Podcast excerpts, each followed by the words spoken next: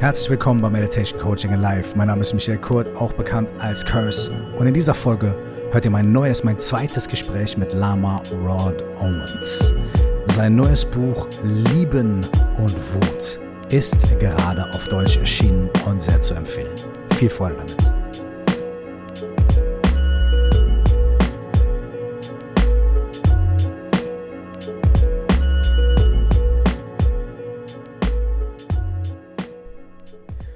Lama Rod Owens ist schon mal zu Gast gewesen bei mir hier im Podcast und es lohnt sich für euch auf jeden Fall auch diese erste Episode anzuhören. In der ersten Episode haben wir sehr viel darüber gesprochen, wie wir mit Wut umgehen können und mit Wut als Katalysator für sowohl spirituelle Entwicklung als auch soziale Veränderung. Lama Rod Owens Buch, sein zweites Buch heißt Lieben und Wut in der deutschen Übersetzung. Und es ist jetzt gerade erschienen oder wenn ihr diesen Podcast hört, kommt es relativ bald raus. Lama Rod wird auch im März ein Retreat äh, exklusiv für deutsche oder deutschsprachige Menschen leiten und die Infos dazu findet ihr in den Show Notes. Lama Rod ist als schwarzer Amerikaner aufgewachsen, der als Kind schon mit Ungleichheiten konfrontiert war. Äh, Ungleichheiten zwischen Arm und Reich, zwischen Schwarz und Weiß, zwischen Stadt und Land und der sehr früh in die aktivistische Tätigkeit gegangen ist. Er hat sehr früh für sich erkannt, dass er Veränderungen hervorrufen und auslösen möchte. Während dieser Arbeit hat er aber auch gemerkt, wie schnell er und seine Kolleginnen und Kollegen in dieser Arbeit ausbrennen können und hat über mehrere Umstände zum spirituellen Weg gefunden und hat angefangen, sich klassisch zum buddhistischen Lama ausbilden zu lassen. Diese ganze Geschichte hört ihr in dem ersten Teil vom Podcast. In diesem zweiten Teil hier, in diesem neuen Gespräch, sprechen wir spezifisch über Aspekte von Lama Rods Buch und seiner eigenen Praxis. Wie können wir Spiritualität von irgendwas Luftigem, ja, heiti-teiti, huiuiui, good vibes only mäßigen, wie können wir das auf den Boden der Tatsachen holen? Wie können wir uns mit uns selbst, unserer eigenen Lebensrealität, sowohl in unserem Körper als auch in unserer Welt verbinden. Wie können wir das tun, wenn wir in unserer Vergangenheit schwere Traumata erfahren haben oder wenn wir sogar die Traumata unserer Vorfahren mit uns rumschleppen und vielleicht erstmal gar nicht wollen, dass wir mehr im Körper, mehr im Hier und Jetzt sind, mehr fühlen und mehr wahrnehmen? Was können wir dann tun? Wie begegnen wir auf eine Praxisart und Weise, auf eine meditative oder vielleicht wirklich innere Arbeitsart und Weise solchen Dingen wie sozialer Ungerechtigkeit und Rassismus und viele andere Dinge. Wir haben viel gelacht, beinahe geweint und uns sehr gut unterhalten. Ich freue mich sehr, mit euch jetzt zu teilen meine neue Unterhaltung mit Lama Rod Owens. Welcome back to Meditation. Coaching and Life. Dear Lama Rod, how have you been in the past crazy year and a half. Yeah, yeah, it's it's been a lot. um, that's for sure. It's been a lot happening, a lot going on. Um, personally, I have actually been doing pretty well. Mm. You know, not that I haven't been struggling and having difficult periods, but for the most part, I feel as if I um, I, I feel as if my practice has been really strong mm. to support me right now. Um, so I'm, I'm grateful for that. Mm. I think it's it, it it's okay to say that one is doing comparatively well. Huh? It's weird to mm-hmm. say it in these mm-hmm. times, because huh? you're reflecting about the world and people and politics and the earth, and then it's sort of like, yeah, but checking in with myself, well, it's going okay. It feels weird, right? Yeah. Well, you know, I think it can make you feel a little guilty because mm. you know so many people aren't doing well and the earth isn't doing well and so forth right um, but i think it's really important for us to acknowledge that this is what practice does you know as a long term practitioner i've been practicing for you know close to 20 years now probably a little more than that you know that at this point in my life my practice can handle everything that mm. comes up like hopelessness and despair and sorrow and overwhelm and grief you know as well as holding space for the joy and the happiness and the gratitude and the connectedness that I feel as well. You know, like the the the discomfort and the suffering doesn't overwhelm me like it used to mm. you know, compared to my earlier days of practice where I just felt completely overwhelmed by everything yes. in the world. But now I can experience the world and say, yeah, this is like difficult, this is hard, you know, and I have this incredible spaciousness in my mind I've cultivated over all these years that can really hold everything as it arises. And because I can hold so much, I can be really active in supporting others as they're mm-hmm. going through difficult experiences. This is a very hopeful thing for you to say. Yeah. Because people are sometimes afraid that if they, we talked about this last time also, yeah. they're mm-hmm. afraid if, if, if I go into a practice, a spiritual practice, a meditation practice, something like that, I'm neglecting the outside world because I can't hold both of it. So mm-hmm. now you're saying, uh, no, no, no. It's it, it, it, even though it might feel like that in the beginning. Yeah. yeah. After time, you're creating more space for the world as well, and we're right in the territory yeah. of the book. Yeah, exactly. You know? mm-hmm. I feel this is a, a big part of what the book is, is speaking to me personally yeah. about. Yeah. Uh, mm-hmm. I, I, a lot of times we say, you know, there are certain teachings for certain times, mm-hmm. you know, and I think this book is a teaching for this time. And uh, so I'm very happy that it's coming out in German now. Yeah. And uh, so, because a lot of people have asked me after our last conversation, it's like, oh, is it out in German? And people are using Google Translate to sort of put oh, the PDF, yeah. mm-hmm. you know, put the PDF in there, you know, whatever helps, you know. Yeah. Yeah. So it's, it's coming in German uh, now. And it's it's a teaching uh, for the time. And there's one sentence that that uh, well, there's many sentences that stuck with me, but one I would like to reflect to you in the in the beginning. Maybe you can say something about that because it feels to me like that's the territory right there. The sentence is: If we don't do the work, mm-hmm. we become work for other people.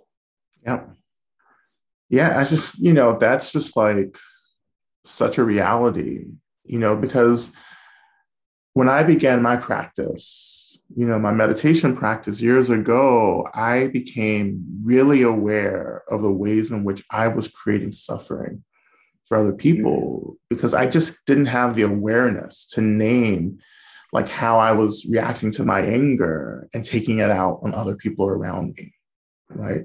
Or how like i was forcing people to do emotional labor for me you know because i couldn't possibly understand and and hold what I was experiencing in the moment. Right? Could you say something? Could you say what? Could you elaborate what you mean when you say you're sort of forcing other people to do emotional labor for you? Yeah, yeah, yeah. I think when people love us and care for us, they want us to be well. And mm-hmm. so I think that when we're just really in difficult places, the people who love us feel as if they're compelled to step up to really help us, to take care of us, you know. Um, and I was forcing a lot of people to do that because I didn't know how to take care of myself, you know. Mm-hmm. But that's just one way of looking at it, right? The other way that I see often is that, you know, we live in a collective, like we're in just in this huge community, and there are people who just aren't taking care of themselves, mm-hmm. right? And so when we're around those people, we have to do work mm-hmm. to take care of them, and we have to do work to take care of ourselves mm-hmm. at the same time, right? So that's another example, you know, and I think a lot of us are just really taking on a lot of collective emotional labor right now because there are so many people who are just so overwhelmed, yes. right? Who are so angry, so depressed, so you know so sad about what's happening for them in their lives and for our communities and countries and so forth you know that they just don't know you know how to to take care of themselves. So we're trying to do those of us who have the capacity trying to do a lot of work and that that exhausts us as well. Yeah. You know so that, this is why i say that like if i'm not doing work for myself i'm actually creating labor work for others around me. And i don't want to do that. Personally i just i want to take care of myself as much as possible you know so i can be of help. That doesn't mean that like there are times when I absolutely need to receive care from yes. others. But I want that to, to, I want people to consent to that, not be forced mm. to do that mm-hmm. work for me. I want to ask for people to hold me instead of forcing them to hold me. Ah, that's beautiful. But in order to be able to even ask, mm-hmm. you have to develop a, a sensitivity for, and you have to be able to identify and sort of communicate this need. Yes. Um, so, so, so that is something that you are developing through the practice. Yes. You know, it's, it's developing the awareness mm-hmm. to name what I need. Mm-hmm. You know, I, I, want people to to develop a habit of mm-hmm. always asking ourselves what we need. I ask myself what I need all the time. Mm, okay. You know, as soon as I get up, as soon as I wake up in the morning, yes. I ask myself, okay, what do I need? What do I need to do today? What do I need to do in this moment? Mm. Like all throughout this day, you know, leading up to our interview, I've just been kind of asking myself, okay, what do I need? What do I need to do? And I let that need direct the work that I do today. Hmm. How do you differentiate between mm-hmm. a need and an impulse? Yeah. Well, an impulse, and I would also call that a want, like needs and wants. like wants, yeah. Yeah, you know, and, and, and, an impulse or a want can be a need as well. But mm-hmm. this is like my basic, you know, uh, reflection. And this reflection is I ask myself, okay, how does feeling this need help me to do important work today? Mm-hmm. You know, for an example, right? Mm-hmm. So I was asking myself as I was preparing for our interview what I needed to do in order to feel resourced enough mm-hmm. to share this time with you. Mm-hmm. You know, so one of the things became, oh, I need to have food before. Mm-hmm. You know, we have this talk. I need to have water yeah. before this talk. I need to use the restroom before this talk right? I should mm-hmm. do some other work that, you know, needs to be done before mm-hmm. like this talk so I can really concentrate on our time together. You know, so it's it's it's identifying what has to be done. You know, but I go a little further, you know, in my practice and say, you know what, how can I take care of people? Mm-hmm. So my ultimate need and goal, I suppose, mm-hmm. is to take to, to, take care of people, to support mm-hmm. people, right? And then I ask myself, okay, what do I need to do for myself yes. in order to to be resourced enough to care for others? Mm. You know, and those basic needs yes. are rest, you yes. know, and food and space and you know and so forth and so on it's different for all of us but those are some of my basic needs that i yes. you know, you know need to fill for myself and if i can't fill that for myself then i skillfully ask others for hmm. support mm. you know mm-hmm. it's beautiful that you said that because especially when we want to take care of other people i have it i'm sure a lot of people can identify there can be a tendency to just run over yourself because you're saying well, I'm not as important in this moment as the work I'm doing, the help I'm giving the other person, and so on. It, has a sense of maybe nobility, you know, like noble suffering, something like that. Like I'm giving myself up for other people.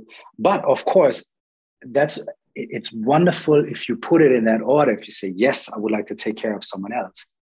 What do I need for myself in order to be able to best do that? Right. And that and th- this word resource is wonderful. Mm-hmm. There's also another another quote that I love, and it says, uh, "I'm paraphrasing, yeah. Um, you say that your interest is not specifically that someone has mm-hmm. like any specific spiritual practice, you know, but that the people have enough resources to not be violent mm-hmm. against themselves or mm-hmm. other people. Mm-hmm. And could could you say a little bit to that?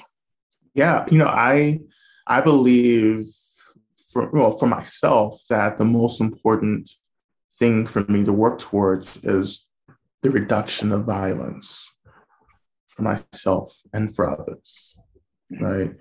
And I label that spiritual. I think the reduction of violence is um, an expression of spirituality, right? You know, because when there's no violence, there becomes space for healing and connectivity and love and compassion, right? You know, and so when I look at other people, like I'm, I'm I don't care, you know, if people are Buddhist or Christian or have any other spiritual practice. I'm not really interested in that. I'm interested in people understanding what is harmful and violent for themselves and others around them, and then figuring out a way to reduce that violence. That may that may mean spiritual practice or religion. And that may mean maybe another set of philosophies, right? That are more appropriate for you, right? But I want to be an agent to help people figure out what they need in order to reduce violence.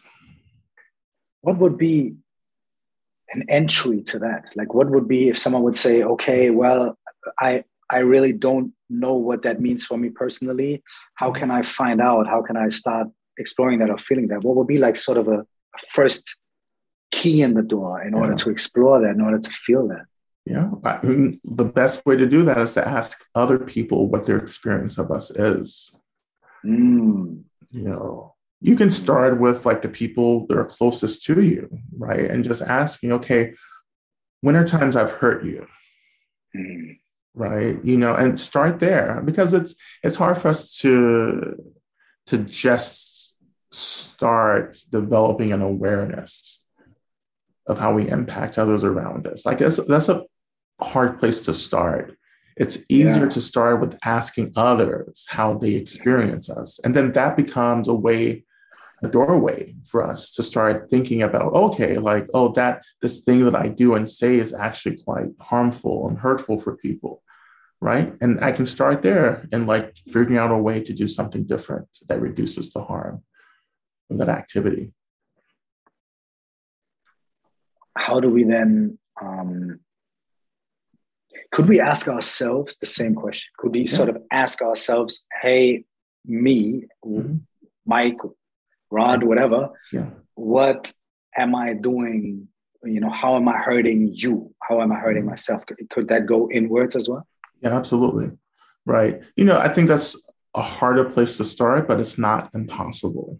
Right. Mm-hmm. I think there's there has to be a willingness for truth to yeah. arise you know but again it's really also really important to compare what we discover about ourselves with other people's experience of us you know because there are certain things maybe that like we may think they're really harmful and violent and then we ask someone what their experience of this thing is and they may say oh i don't you know it doesn't seem harmful yes. or violent to me but maybe it's something that i'm struggling with for myself you know? Yes. So there are so there are things that like we just struggle with that no one else notices as well right?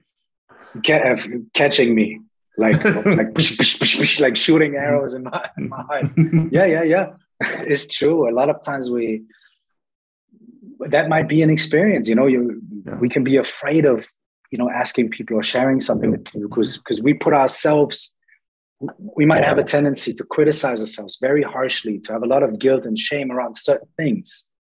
So we never express them, you know, because we think if I already sort of really put myself in a prison for this, what would other people do? Yes. And sometimes the experience can be you put it out, and the other yeah. person's like, oh, wow, you think that? Oh, I'm yeah. so sorry for you because yeah. it's never been an issue. Yeah, or like you put it out there and someone else says, Oh my God, I struggle with the same thing. And then all of a sudden you start moving through shame because mm-hmm. shame is about isolation. But when you start connecting to people who are sharing similar experiences, you start belonging and connecting. You know, but so many of us, you know, really struggle with naming. these experiences mm-hmm. for ourselves. Like, and these experiences, again, as you pointed out, like these are just our stories that no one else is actually paying attention to. You know, it's like, you know, for me, like embarrassment, you know, is something that like isn't a huge deal for me, you mm-hmm. know, because I begin to see, you know, and experiences that I felt embarrassment was that like a lot of people weren't even paying attention to mm-hmm. what was happening, right? You know, and even beyond that, when I when something embarrassing happened, I will I just start thinking, my God, like everyone else has experienced this mm. before. Like, why do I think I'm like so special and isolated and targeted? Like everyone has messed up in the way that I've messed up in this moment. And then that helps me to move through the shame into the connecting to everyone, you know. That's a huge key for from moving out of this shame and this isolation. Isolation is a wonderful word. If you feel like, you know, mm-hmm. I am I'm not belonging. I I I can't you know share myself. I can't whatever you know. You isolate from the outside, but you also isolate yourself from certain parts inside of you that you might feel shame, guilt, or whatever uh, uh, about. And one thing that um, I think is, is very wonderful in your book is your emphasis again and again on bringing sort of meditation and spiritual practices out of a lofty sort of uh, let's get away from the world situation and moving it into a very real lived experience that connects to our lived experience. And it has many layers. And so, so one thing I would like to ask you about first is the connection with the body. You know, because we think sometimes maybe a meditation or even this kind of inquiry, it's something that's going on in our head, in our mind. You know, so I have a thought and I, this is what I think about it and so on. And there, there are many things you, you, you say about the body, and I would like to just well, where do I start? I, I just pick one out. You're saying something along the lines of when you are not connected to your body, you're also not connected to the earth. To the ground, you know? Right. And this this this is also something where uh, if you want to be in the world the vehicle to actually that you are in the world is through your embodiment through your right. body right. so so how how would you approach being embodied and coming into the body and, and beginning to build this connection because mm-hmm. and here you know it's a huge topic because how do i feel about do i want to feel embodied? Maybe there's trauma there maybe there's pain. Do i want to touch it? So yeah how do we how do we begin there? Yeah. well i also think it's really important to point out that there may be some of us who will never experience embodiment in this life because of the level of trauma that we experience, right? I think em- embodiment is a kind of continuum, right? It's mm-hmm. like we're all at different places along mm-hmm. this path of embodiment. Um, I think the first step for all of us, you know, regardless of where we're at on this path, is to acknowledge that we do have a body. Mm-hmm. Like it sounds really simple, but it's actually where we have to begin. Like I have to acknowledge that there is a physical expression of who I am in this moment, right? And that's going to start getting us closer to the body, right? Just saying, okay, there's a body here, there's a physicality here, right? And then depending on where we're at, right, we can go a little further, right? And to begin to maybe notice sensations within our bodies, right? But that begins, that becomes tricky depending on the level of trauma yeah. that we're working with, right? Mm-hmm. So maybe I can't get to sensations because that's a really intense experience for me. But maybe I just kind of stay with acknowledging that there's a physical body, you know, and maybe I stay there for a while, you know. And then, of course, we can like call in other uh, modalities like somatic work and movement and so forth that actually helps us to develop doorways and entry points you know, into our body. So maybe you can't be with the sensation, but maybe you can be with an experience that feels very neutral. You know, like a, an experience of the physical body that just isn't good or bad. It just is. And mm-hmm. that's another important doorway for people to get into, right? Mm-hmm.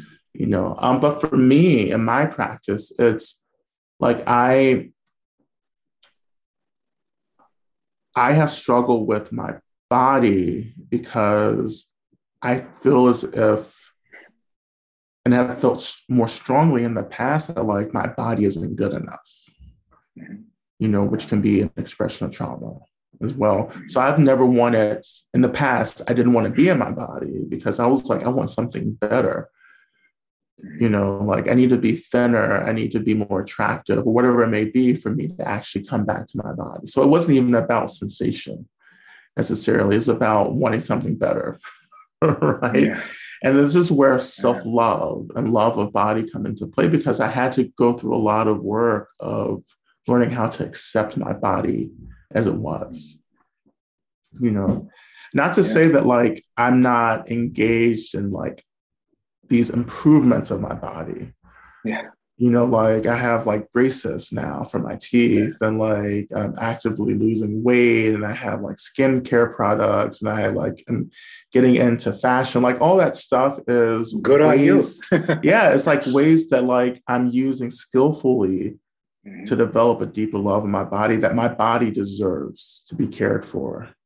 Not to necessarily improve my appearance, but to develop an ethic of care for my body would you say that it that there is an issue there or, or a feeling there of it's it's a difference if you do these things because you're problematizing you know like oh I, I should i have to do this i have to do that in order to and then i, I can then i can feel connected right. that's one way to approach right. and the other way would be like no i do feel connected to my mm-hmm. body and i do feel you know compassion maybe even and out of compassionate care this is what i would like to bring to it you know yeah. you know uh, maybe more softness you know for me it was a lot of softness for me yeah. I, I i had a many many years of just connecting with my body through like extreme situations or rigorous things or pain or uh, sex or something, but it always had to be some kind of uh, like, uh, like something, you know, like uh, it wasn't compassionate at all, mm-hmm. you know, because there was some some very very high disconnect, you know, and uh, and to connect with another side and sort of say like, oh well, maybe my body wants me to actually like, you know, hold myself or like move in the room. It's a very crazy experience because uh, there's also so many, I think all of us have it in a very different way. There's so many tales attached to how one should relate to the body. You know, what is acceptable for a man or a German or, mm-hmm. you know, whatever mm-hmm. it is, you know, mm-hmm. to, to sort of, uh, it might, it might take some time to, to break through these, you know? Yeah. Yeah, absolutely. Like these are all cultural narratives that we that we take on and they become these truths for us you know where we say well this is this is how i should be. Like this is this is what's okay to do. This is what isn't okay to do and so forth right? You know um you know i i did this really intense labor of you know just going directly to the trauma within my body you know and i knew that like i would never be able to to really be at home in my body until i just really did this intense work with with trauma you know moving through it releasing it and so forth right? And when that happened i discovered that there was all this room for me to be in the body. Like I, I felt like there was i was sharing space with trauma and trauma was a really bad roommate you know. and so when I was able to leaving release, its stuff everywhere, yeah, leaving, yeah, place. exactly. Yeah. Yeah. Exactly. Like just making it really uncomfortable to be at home. You know, you just didn't. I just didn't want to be here. You yes. know? Um, yes. so you have to evict that that roommate, the roommate of trauma. And then once I really started coming into my body, I really developed this really strong, intense love for my body where I really wanted to care for it. Like I was like, oh, like this is like I have the energy now to really care for my body because I need to care for my body because this is an important vehicle for me to be in the world right now. And again, it goes back to this like ethic of care. It's like if I really want to take care of people, I have to figure out how to take care of myself. You know, when my body shuts down, then I'm no longer able to to be of help for others, right?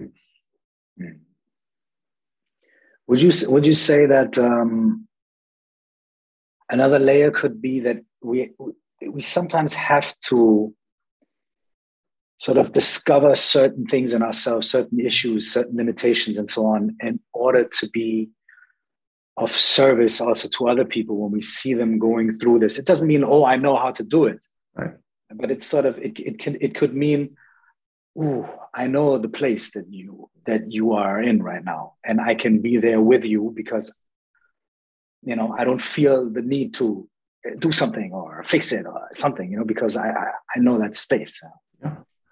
Yeah, I think that barrier, uh, or the primary barrier for many of us, is fear. It's like when we encounter the suffering of others, like we get really mm-hmm. scared. You know, we're not necessarily scared of their suffering. We're actually scared of our mm-hmm. suffering. Like other people's suffering reminds of reminds us of our own suffering, or the work that we're not doing to take care of our suffering right? So I can't be emotionally available for the suffering of those around me because I'm not available for mine, right? If I'm not available for my suffering, then my support of others becomes really an act of pity, you know, and pity really is about power. You know, it's saying that, like, oh, like you're really messed up, poor mm-hmm. you, you know, and i'm not even like thinking about how i'm actually in the same situation. Mm-hmm. Like i am actually struggling with the same situation right? But i refuse to acknowledge that because the only way for me to feel good in my relationship to your suffering is to kind of push you down and to you know to kind of pity you and say poor you. And that helps me to feel better because somehow I've convinced myself that I'm, I'm somehow better, you know. And that's pity is like probably one of the most dangerous kinds of care that people offer, you know, because you're just kind of like blaming people in a way. But another way that that pity is, is violence is that it becomes what we would call pathologizing. So mm-hmm. pathologizing means that you know, you're suffering and you're just like, that's what you do, you suffer. You're inherent, like, that's who you mm-hmm. are. You're just like mm-hmm. pain, right? Yes. Pain is an experience, it's not who we are. Like, but if we don't understand that for ourselves, we'll never understand that for anyone else in the world. Yes. You know? There, there is there. I love that when you say pain is an experience. Mm-hmm. It is not. It is not who we are. Um, your book is called Love and Rage. In, in German, it's uh, Lieben. It, it, in German, they translated it as loving and and anger. Oh. So not love, but loving, like uh, the act of the act of love, which I thought was really, quite interesting. Quite interesting. So so, but we're also talking. You're you're speaking about anger, you know, obviously, and um, there is what I just a quick thing is like uh, in your book you have um, you describe sort of you give the setting for these teachings and for how they are applicable and so on but then you also go into uh, certain exercises just practical things that people can can do for themselves with themselves in order to move out of theory and p- put this into practice right? and, and experiment. And one thing that I love is that you don't give the easy way out in the way where you're like, okay, you are you're angry, yeah. right? Because mm-hmm. in the in the moment that you say, uh, I am angry, right? There is multiple layers. First of all, I, what's that? Am, mm. what's that? Mm. And then anger. But we look at you look at the anger and you open it up and you break it down. You say, well, anger is a psychological experience mm. and it's also a physical experience. And then let's look at the psychological side. Let's look at the physical side. And then you even go one step further and you say, well, and in these aspects, it also has different layers, you know, and different aspects. So we can even look at the different layers of this emotion of anger. So, so it seems to me like it's an unraveling of something that we feel is so concrete. I am angry. Like this is me, right? And this is the anger, and this it, it's stuck, and it's there, it's solid, and here it is and then an unraveling starts taking place. Whereas, well, well, what does that really mean? So I, I, would love if you if you could to to sort of to hear from you how how this process is of sort of uh, untangling this very concrete feeling. Mm-hmm. For example, well, you know, with the example of anger or or pain or whatever, you know. Right, right. And I think you know the only only way for us to do this untangling is to get close to the emotion or to the experience itself right? And so when you get close to something you know it's like it reminds me of the paintings these huge paintings that are they look like an image like one solid image but when you get close they're actually a composite of like thousands of pictures. Yes. Uh-huh. Yes. And I love those. I love I love that kind of art, you know.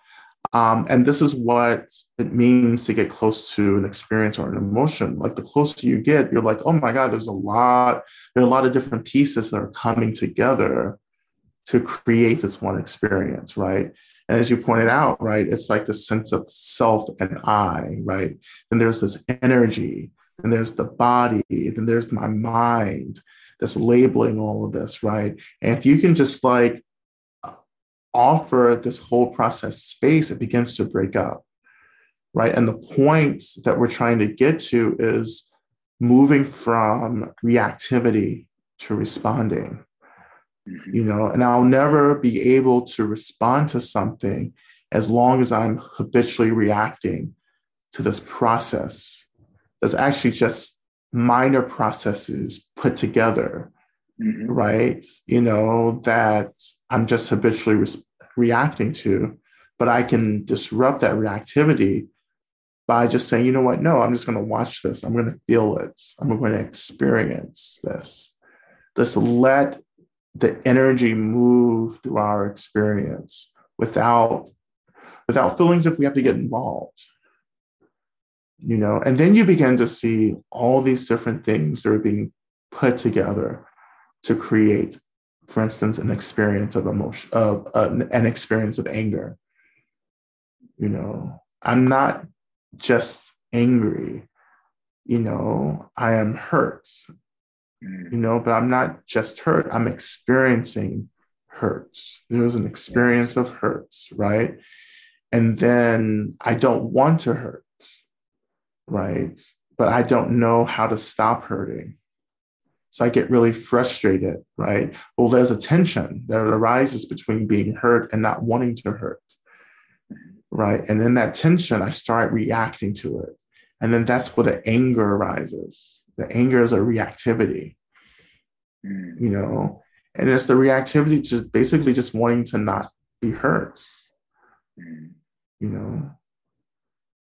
But it's the wisdom of this also says that the only way for me to experience freedom from hurt is to actually allow the hurt to be there, not to run away from it, not to cover it up, but to experience it, to get curious about what hurt feels like in my mind, what it feels like in my body, right? it, it is so counterintuitive. Yeah. Yeah. And this is why anger feels so natural for us because we think, oh, like anger is actually helping me to feel better because I feel this mm. energy and I feel like I can do something, maybe yes. to change the situations that you know that trigger yeah, me. Right? Yeah. Yeah. You know? yeah. Anger has a lot of like the, the the juicy side of anger is this the activeness, the, the, the, the power that you feel to, to, to act. Yeah? yeah. Yeah. You know, and we get kind of addicted. That power. Like I, when I'm experiencing anger, I feel powerful. You know, yeah. but the real power that I discovered is actually through learning how to experience what's arising for me. That's the real power because I feel like I have agency over my mind and body in that moment. Like I don't have to rely on something else outside of me to take care of me. I can take care of myself by just showing up and just noticing what this experience feels like.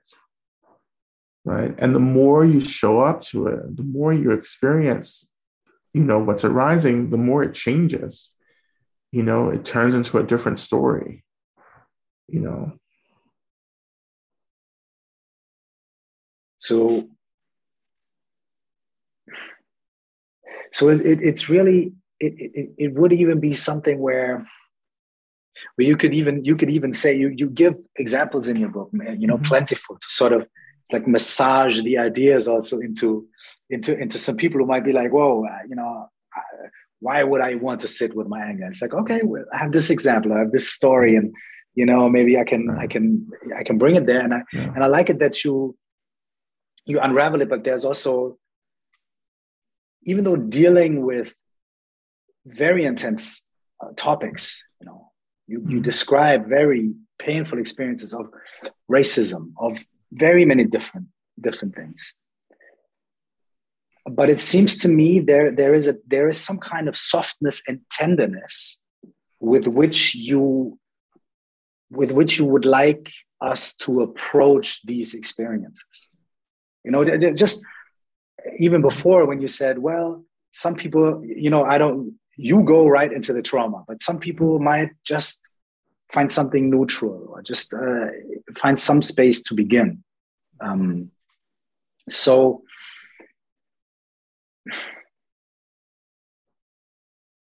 I think my question is this.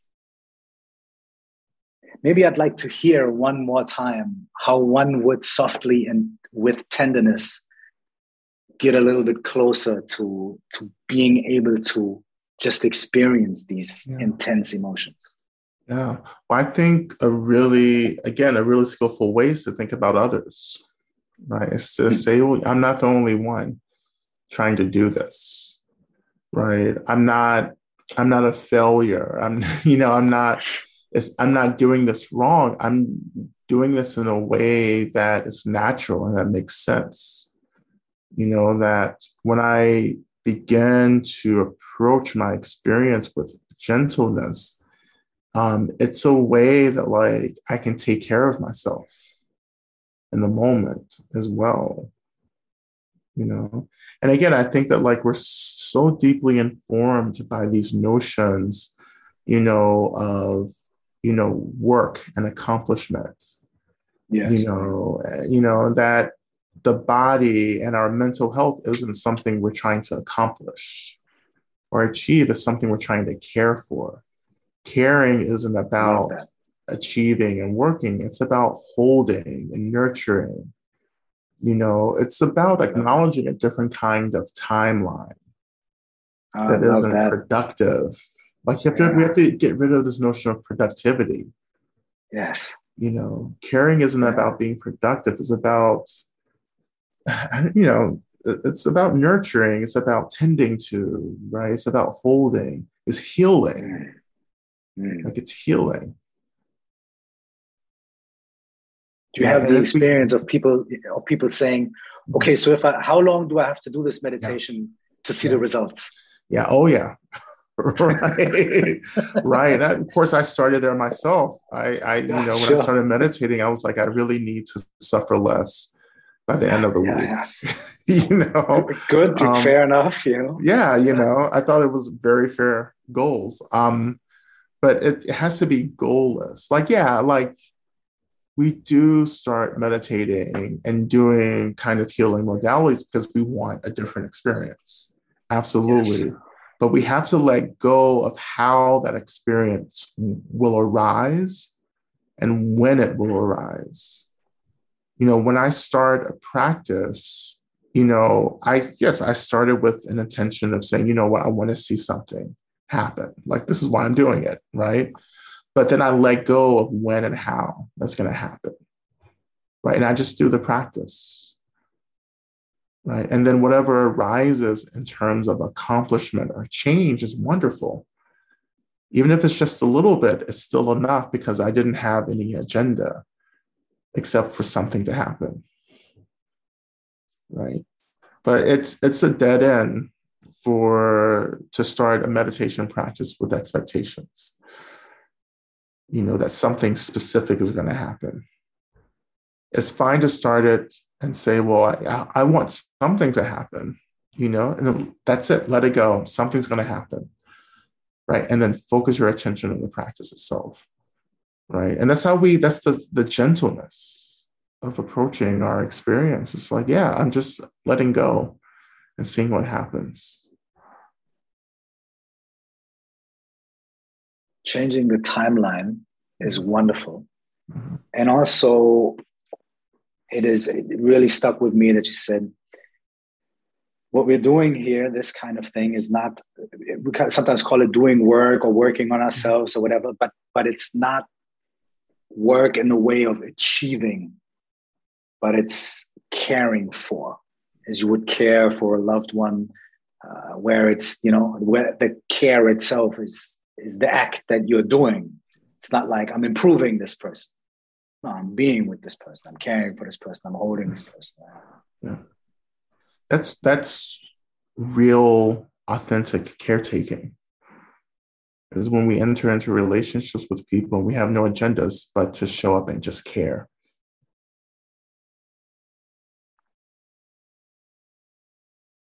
wonderful if we can apply that for ourselves also. Mm-hmm. Yeah. You speak about heartbreak in your book. And there are different aspects of heartbreak. In our last discussion, we spoke about sort of holding a cognitive dissonance. Uh, when you, you have a chapter about uh, me, it's called Me Too and the Guru. Mm-hmm. Mm-hmm. Uh, you know, so we, we had we had some discussion about this but one thing we we have we didn't discuss last time but i wanted to pick it up this time because it's also a, a poignant part in the in the german translation and it's about your experiences with racism yeah you know and um, it, it is your unique personal experience but it's a universal experience for many many people for many people of color in germany for you know it you know so this experience of and I think it's it, it was very powerful and poignant to put it in the context of heartbreak. Mm. I think, and and just quickly, the reason why it was also something that really stuck with me is because there's an editor's note in the book in German which says we've kept the the, the N word, uh, oh, yeah. we've kept it in here, you know, mm. in order to you know because this is what we want to express, you know. Yeah. And, um, and I found it interesting to have this this this note also for the German readership, you know, and um, so it stuck with me. And then in th- this in the context of heartbreak, because you know you speak about this this this uh, experience of racism in American society.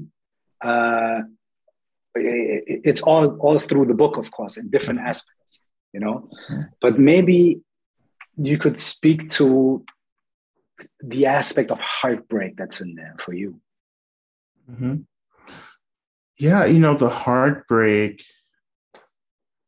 is first having to deal with or be in relationship to a reality that is being defined for you yes yeah. you know and and that's a, a reality that takes power away from you Yes. Instead of empowering you. Like that's that's the fundamental heartbreak. Like that I'm always struggling with agency. This I, you know, with yes. with with having the right to to choose, right? Having the right to have access to the resources that I need to be well, right? You know, and and using like you know racial slurs, right, to degrade is a way that we take power away from people, right? You know, of course, this is like very relevant for like German people and German history. Oh yeah. You know, you know, with the Holocaust, like, yes. and that's, you know, you know, we've we have to learn from the ways in which power is always being taken away from people in order to to enact violence on them. You know, so that's something that I'm pissed off about, right? I'm like angry about that. Yes. But I know that the real truth is that I'm just really hurt by that. And that hurt, when I get close to that hurt, I feel a softening.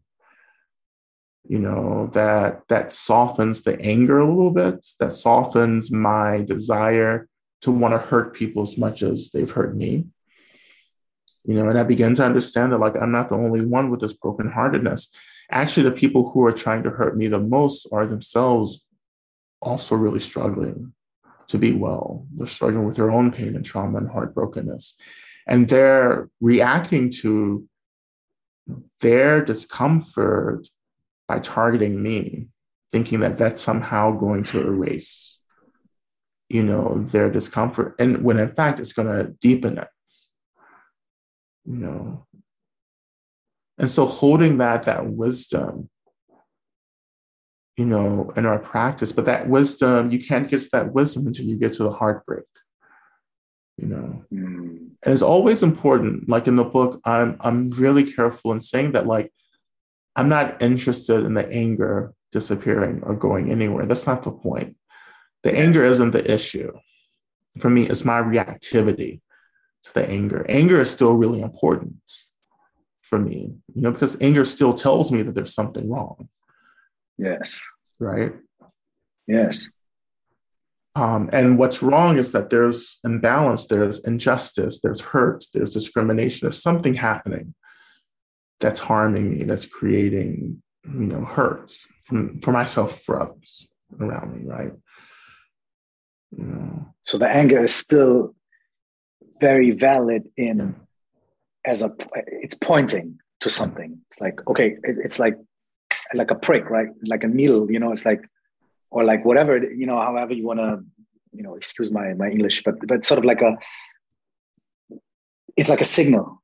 Okay right? Here is something. And then the question becomes okay what what next? What now? You know? And i love the word that you used agency.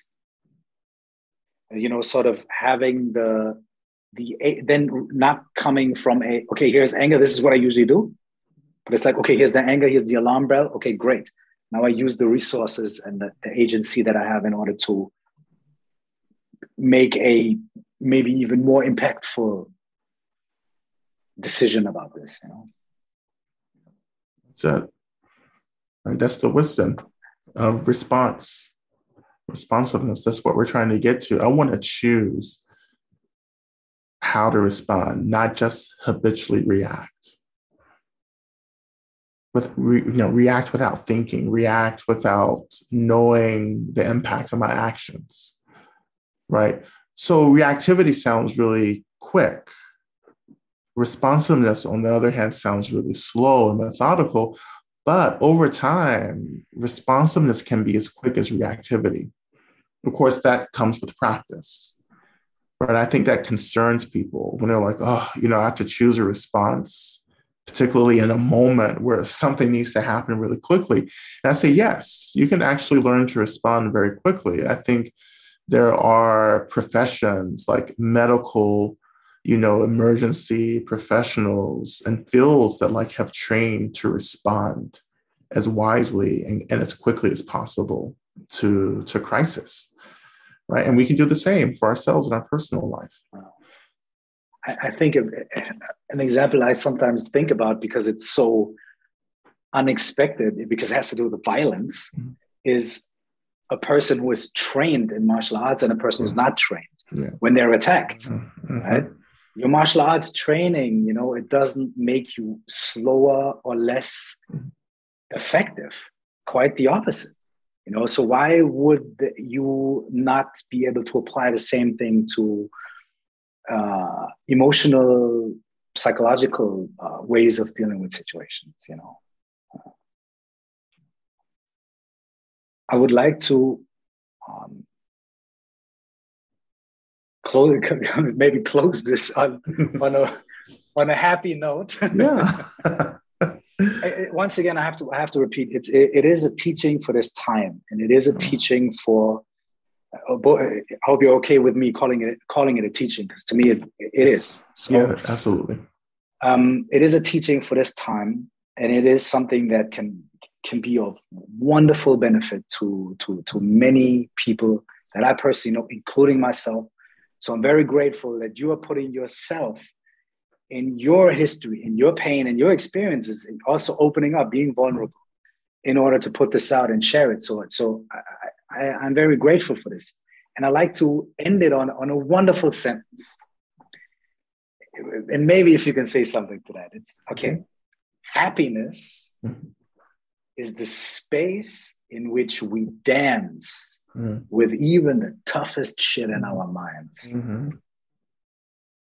Yeah, yeah happiness is space for me basically happiness is is this kind of openness this kind of experience where i feel as if i can allow everything to come and go you know? And within the spaces around things coming and going there's a kind of contentment and a gratitude for me you know that like i can i can deal with the challenges of the world but there's still a lot of space so those challenges don't become overwhelming for me. They're still challenging but they're not overwhelming.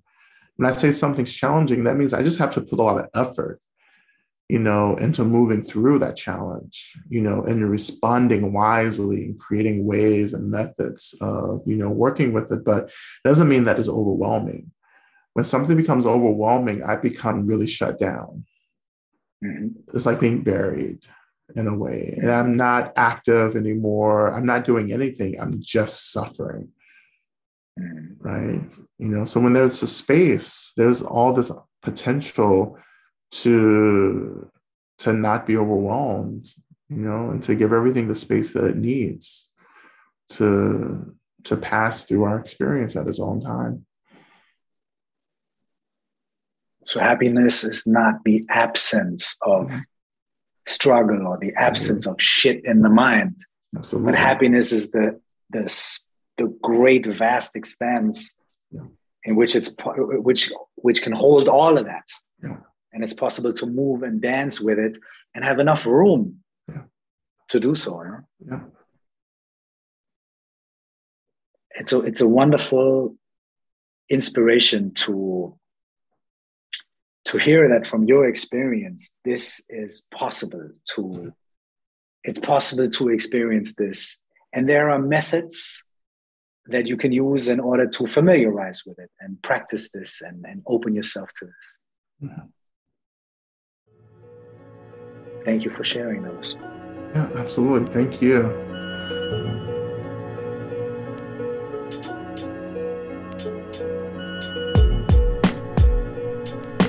Wenn dir die Themen aus diesem Podcast zusagen und du noch ein bisschen tiefer einsteigen willst, dann lade ich dich ein, auf www.curse.de zu schauen. Da findest du verschiedene Meditationskurse und weitere Infos zu all diesen Themen. Du kannst dich natürlich mit uns in Verbindung setzen.